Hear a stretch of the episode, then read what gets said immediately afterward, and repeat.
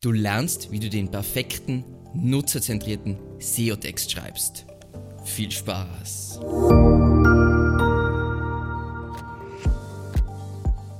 Mein Name ist Alexander Russ und SEO ist mein täglich Brot. Wir quatschen auf diesem Kanal über SEO und Content Marketing. Wenn du lernen willst, wie du nachhaltig Kunden über deine Website gewinnen kannst, dann abonniere jetzt gleich diesen Kanal. In den vorherigen Folgen haben wir alle relevanten Daten zusammengetragen, um den perfekten, nutzerzentrierten SEO-Text verfassen zu können. Nochmal zur Wiederholung, was haben wir uns angesehen? Textlänge, Suchintention, Fokus-Keyword, Secondary Keywords, Entitäten, Subthemen, Medienformate, Fragen, Kurzantworten und natürlich Google Snippets, beziehungsweise was wir dann für ein Google Snippet machen. Jetzt bei uns in-house, unsere Content Creators würden jetzt sagen, an welchem Punkt sind wir jetzt? Wir haben bis jetzt die Orientierungsphase durch, wir haben verfeinert und jetzt sind wir am Punkt des Strukturierens, dann kommt das Schreiben, dann kommt das Überarbeiten und dann das Optimieren. Das heißt, wichtig ist jetzt an diesem Punkt, dass ihr all eure Notizen, eure Daten zusammentragt und es so aufbereitet, dass ihr damit arbeiten könnt. Ihr kriegt jetzt im Folgenden ein wirklich konkretes Beispiel, wie das bei uns aussieht, damit ihr versteht, wie das aussehen kann. Aber zuerst noch ein paar allgemeine Punkte zum Strukturieren. So, Strukturieren für mich, für mich ist es das Gerüst für den Text. Was da, ich glaube, im Internet wichtig zu wissen ist oder ein Konzept, was man kennen sollte, ist die umgekehrte Pyramide. Das heißt, sehr vereinfacht ausgedrückt, hier wird es näher beschrieben, deswegen hier auch der Link. Die wichtigsten Informationen kommen zuerst. Wieso ist es essentiell? Weil der User landet auf unserer Seite und wenn wir nicht schnell beantworten, was er jetzt mal anfänglich wissen will, dann wird er abspringen und schauen, wo er das Ganze einfacher findet oder schneller findet und dementsprechend ist es ganz wichtig, dass das Ganze so aufbereitet ist.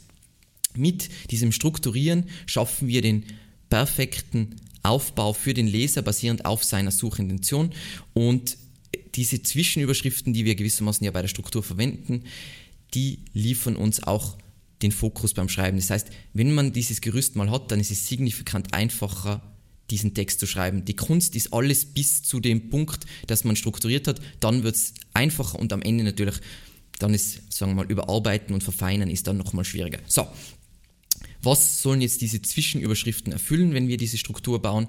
Sie müssen Skimming und Scanning vereinfachen. Skimming und Scanning sind beides Lesetaktiken, würde ich mal sagen.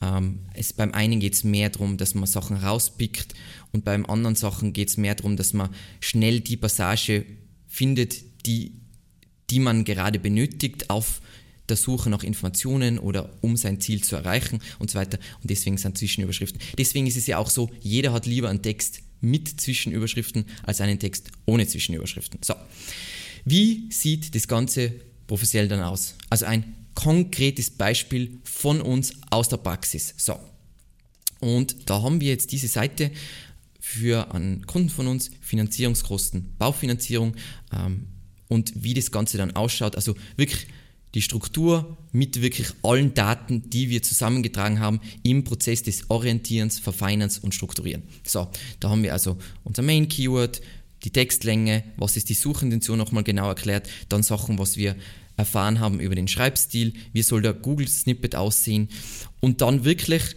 Ihr seht immer Zwischenüberschrift, sogar Boxen sind schon mit eingebaut, Zwischenüberschrift. Und das ist jetzt nicht der Text, der hier steht, sondern was hier reinkommen soll, was für ein Inhalt. Das heißt, das ist jetzt nicht nur die Struktur, sondern so schon in diesem Absatz soll diese Frage beantworten, in diesem äh, Teil soll es Bullet Points geben, hier soll es eine Tabelle geben und so weiter. Das heißt, wenn man so ein wunderschönes Gerüst baut, dann ist das Schreiben natürlich tausendmal einfacher und es kommt genau das raus, was voll einschlagt. Also was perfekt die Suchintention bedient und was den User absolut überglücklich macht. Das Ergebnis davon, von dieser Seite, ist jetzt zum Beispiel für einen österreichischen Kunden Google AT, Finanzierungskosten, Baufinanzierung, BAM, Platz 1 und sogar mit diesen kurzen, äh, coolen Tabelleneinträgen, weil wir erkannt haben, dass zu dieser Suchanfrage es wichtig ist, dass man das Ganze auf seiner Seite als Tabelle formatiert hat, weil Google das dann tendenziell ausliest. Aber das ist super advanced. So, es gibt noch ein altes Video von mir, wo ich zeige, wie ich den Beitrag WordPress SEO strukturiere und aufbaue und was meine Überlegungen sind. Kann ich wärmstens empfehlen. Ist ein sehr altes Video, aber zeigt sehr gut meine Gedankengänge, wie ich dann so eine Seite strukturiere. Sollte dir dieses Beispiel nicht gereicht haben. So, das heißt, was wir jetzt fertig haben, ist orientieren, verfeinern, strukturieren. Und jetzt kommt eigentlich das, was jetzt erstmal laut unseren Content Creators eher der einfachere Prozess ist, und zwar das Schreiben selbst. Und da ich jetzt kein Experte bin, kann ich mich nur orientieren an den Inputs von unseren Content Creators. Und zwar was wichtig ist beim Schreiben einfach als erstes Mindset ist, erfülle dein Versprechen, das heißt, was du versprichst in deinem Google Snippet, das muss immer im Hinterkopf sein, formuliere so präzise wie möglich, baue passende Hooks ein, das heißt, das ist auch so ein Prinzip, glaube ich, vom, äh, von Backlinko, eben so bla bla bla, Doppelpunkt, so, das heißt, Doppelpunkt und dann einfach immer wieder so Hooks, dass, Leu dass die Leute drin bleiben. Vermeide unbedingt Passivkonstruktionen, das hat jeder, glaube ich, schon in der Schule gelernt, aber die meisten haben es vergessen. Sprich eben aus unserer Sicht ist es in, kommt auf die Nische an, aber in der Regel ist es sinnvoll, sein Publikum direkt anzusprechen, also so conversational tone und nicht so das so generisch zu schreiben, weil so baut man viel schneller Vertrauen und auf und der User fühlt sich viel ja, persönlicher behandelt. Dann, und das ist, das klingt trivial, aber es macht keiner, reduziere Fachausdrücke. Also bitte lest euch einfach mal Content von anderen CEOs im deutschsprachigen Raum an. Die haben diesen Punkt noch nicht ganz verstanden, weil sie schreiben SEO-Content für SEOs, wobei ja der meiste SEO-Content nicht für berufstätige SEOs ist. Und da muss man immer schauen, was ist die Zielgruppe. Dann kurze Sätze, kurze Absätze, einfach damit der Lesefluss voll einfach ist. Und dann natürlich zur Aufbereitung alles, was das Ganze auflockert, seien es Bullet Points, Grafiken, Tabellen, Bilder und so weiter. Als Beispiel jetzt von unserer Webseite vielleicht ähm, die Seite Content Strategie und wie das bei uns aussieht. Das ist eh schon eigentlich relativ ein langer Fließtext für unsere Verhältnisse, aber Bullet Points, Grafiken, um Sachen leicht aufzubereiten, dann ähm, lustige Memes, um das Ganze ein bisschen lockerer zu gestalten, Videos, zusammenfassende Boxen, äh, mögliche Absprungpunkte, Call to Actions, einfach damit das alles leicht ist. Und das sollte man idealerweise schon beim Schreiben alles bedenken, weil das muss ja zum Text passen. Die meisten machen es so, die schreiben einen Text und dann bauen sie irgendwelche Sachen ein, aber eigentlich muss man ja passend zu, wir sind jetzt an dem Punkt, da brauchen wir diese Grafik und an dieser Stelle würde ein Call to Action passen. Und das muss man also das macht für mich auch dann das spätere perfekte Content Design aus, nämlich dass der Content Creator selber sich schon überlegt hat, wie, wie könnte es prinzipiell ausschauen und aufgebaut sein. So, sagen wir mal, wir haben, wir haben prinzipiell unseren Text, da sind schon die Überlegungen mit den Boxen und Videos und Grafiken und so weiter drin. Jetzt kommt natürlich eine Phase des Überarbeitens.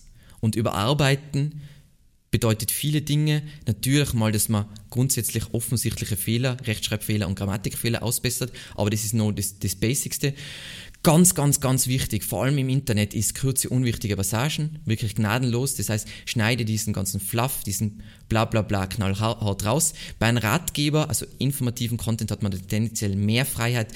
Bei einer Landingpage, also kommerziellen Seite, da ist es extrem wichtig, dass da nichts drinsteht, was unwichtig ist, weil es muss kurz und knackig, emotionsgeladen sein, damit der User dann die gewünschte Handlung macht. Wie gesagt, bei einer Landingpage geht es ja letzten Endes darum, eine Situation zu schaffen, wo der User eine tolle Erfahrung hat und wo man ein Win-Win erzeugt. Der User hat einen Win und du hast einen Win, indem er halt von einem User zu deinem Kunden wird. Teile lange Sätze in zwei Sätze auf, äh, Steuerung F nach Wortwiederholungen, prüfe nochmal die Zeichensetzung, streiche Füllwörter, ähm, baue passiv in Aktivsätze um, falls du beim Schreiben das noch nicht gemacht hast, bügle doppelte Verneinungen aus, das sind alles die Klassiker und markiere wichtige Aussagen fett, sodass sich eben der Text leicht überfliegen lässt. Das ist wieder wichtig dahingehend mit dem ganzen Scanning und Skimming, damit der User auch, wenn er vielleicht nicht nur auf die Zwischenüberschriften achtet, sondern auch auf die Absätze, gleich sieht, okay, dieser Absatz beinhaltet die Informationen, die ich brauche. Boom. Alles, was das Leben für den User einfacher macht, ist in deinem Vorteil oder zu deinem Vorteil. Falls du jetzt nochmal eine Zusammenfassung brauchst von jemandem, der wirklich das, der das direkt macht, dann gibt es auf unserer Webseite ja den ultimativen Guide zum SEO-Texte schreiben lernen. So, und jetzt kommt noch gewissermaßen so, idealerweise hast du das beim Schreiben gemacht und dann nochmal beim äh, Überarbeiten und so weiter, aber tendenziell macht man es am Ende auch nochmal und zwar das Optimieren. Und die Grundlagen der, ich würde mal sagen, Keyword-Optimierung findet ihr wieder auf unserer Website. Ähm, was, glaube ich, grundsätzlich da wichtig ist zu sagen, ist Prominence over Density. Das heißt, wir wollen unsere Keywords an prominenten Stellen einbauen und nicht so oft wie möglich. Das heißt, prominente Stellen sind Title Tag, Meta Description, H1, erste 100 Wörter, vielleicht hier und da in einer Zwischenüberschrift, im Altattribut des ersten Bildes und so weiter und so weiter. Alles andere ist nicht so wichtig. In die vorhergehenden Folgen zeige ich sowieso Beispiele, wie unvorstellbar unwichtig die Keyworddichte ist und dass auch Seiten mit einer Keyworddichte von 0,5% ganz fantastisch auf Platz 1 ranken können.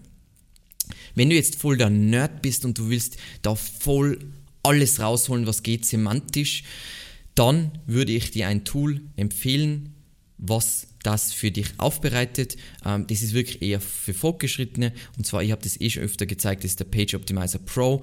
Mit dem kannst du deinen Text oder, falls es schon online ist, deine Seite analysieren lassen und der gibt dir Input zu allem Möglichen, zum Title Tag, zu, zur H1, zu den Zwischenüberschriften, zu den, zum äh, Main Content und so weiter und hilft dir auch mit den Google-Entitäten. Ist es relevant, ist es nicht relevant und so weiter und was halt sonst noch. Hast du die passenden strukturierten Daten, das ist jetzt wieder, hat nichts mit SEO-Texten zu tun, aber auch das beantwortet dir dieses Tool. Ist was für, ich würde mal sagen, Power-User, nicht für jedermann. Auch mit, ohne diesem Tool kommt man sehr weit. Und wenn du jetzt in einem, wirklich, sagen wir mal, du bist in einer extrem schwierigen Nische, dann vielleicht ist es interessant. Oder du bietest eine Leistung an dahingehend, dann ist es interessant. Ansonsten für normale User nein. Und damit haben wir jetzt ja den Text, wir haben ihn strukturiert, wir haben ihn geschrieben, wir haben ihn überarbeitet, wir haben ihn optimiert. Das heißt, wir haben jetzt ein fertiges Ding. Und beim nächsten Mal sehen wir uns an, was wir machen, wenn wir diesen, der Text ist mal online und der hat eine Performance, was wir machen, um den systematisch noch zu verbessern. Und dann in der letzten Folge dieser Serie sehen wir uns an, was wir Content Design mäßig nochmal rausholen können. Content Design ist meiner Meinung nach eines der allerwichtigsten, aber eines der unterschätztesten Themen, vor allem im deutschsprachigen Raum. Vielen, vielen Dank fürs Zusehen und bis zum nächsten Mal. Ciao.